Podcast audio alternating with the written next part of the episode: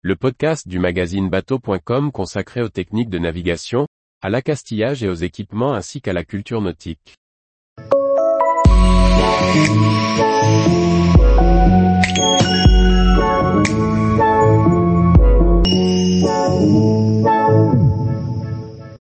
Rapporteur breton, comment s'en servir pour tracer sa route? Par François-Xavier Ricardou.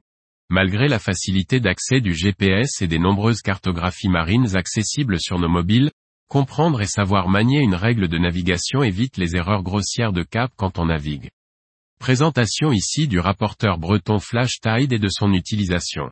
Imaginé et dessiné par Yvonique Guéret dans les années 60, le rapporteur breton a connu quelques déclinaisons qui améliorent toujours sa facilité d'utilisation et évitent les erreurs de lecture, que l'on peut rencontrer avec les autres règles de type rapporteur. C'est le cas de la règle Flash Tide rapporteur breton, avec des inscriptions bien lisibles en rouge, pour bien se détacher sur le fond de carte. Un fenêtre de lecture avec intégration de la variation magnétique. Deux directions du bateau, cap à suivre. Trois lignes de foi centrale au bord de la règle.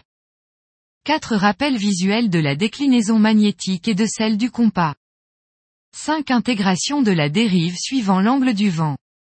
Positionnez le bord de la règle sur les points A et B. A étant le point de départ, on vérifie bien que le symbole du bateau de notre règle se dirige bien vers B.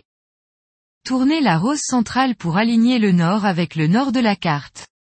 Pour cela, on utilise le quadrillage de la règle pour l'aligner avec une latitude, verticale, ou une longitude, horizontale, présente sur la carte on choisit la plus facile à aligner. Pour cela, il peut être utile de déplacer la règle, mais en faisant attention de la garder bien sur la route entre A et B. Lire le cap dans la fenêtre. Ici on lit le cap 52 degrés. Il faudra ensuite corriger ce cap avec la déclinaison magnétique avant de communiquer ce cap au barreur. Pour faciliter la lecture de ces règles, FlashTide propose deux autres modèles de rapport breton.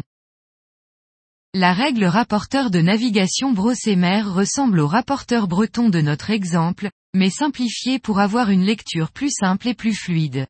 La règle Antares associe à la fois un rapporteur breton et une règle crasse. Ainsi, l'équipier qui doit l'utiliser à la table à cartes a le choix des deux mondes.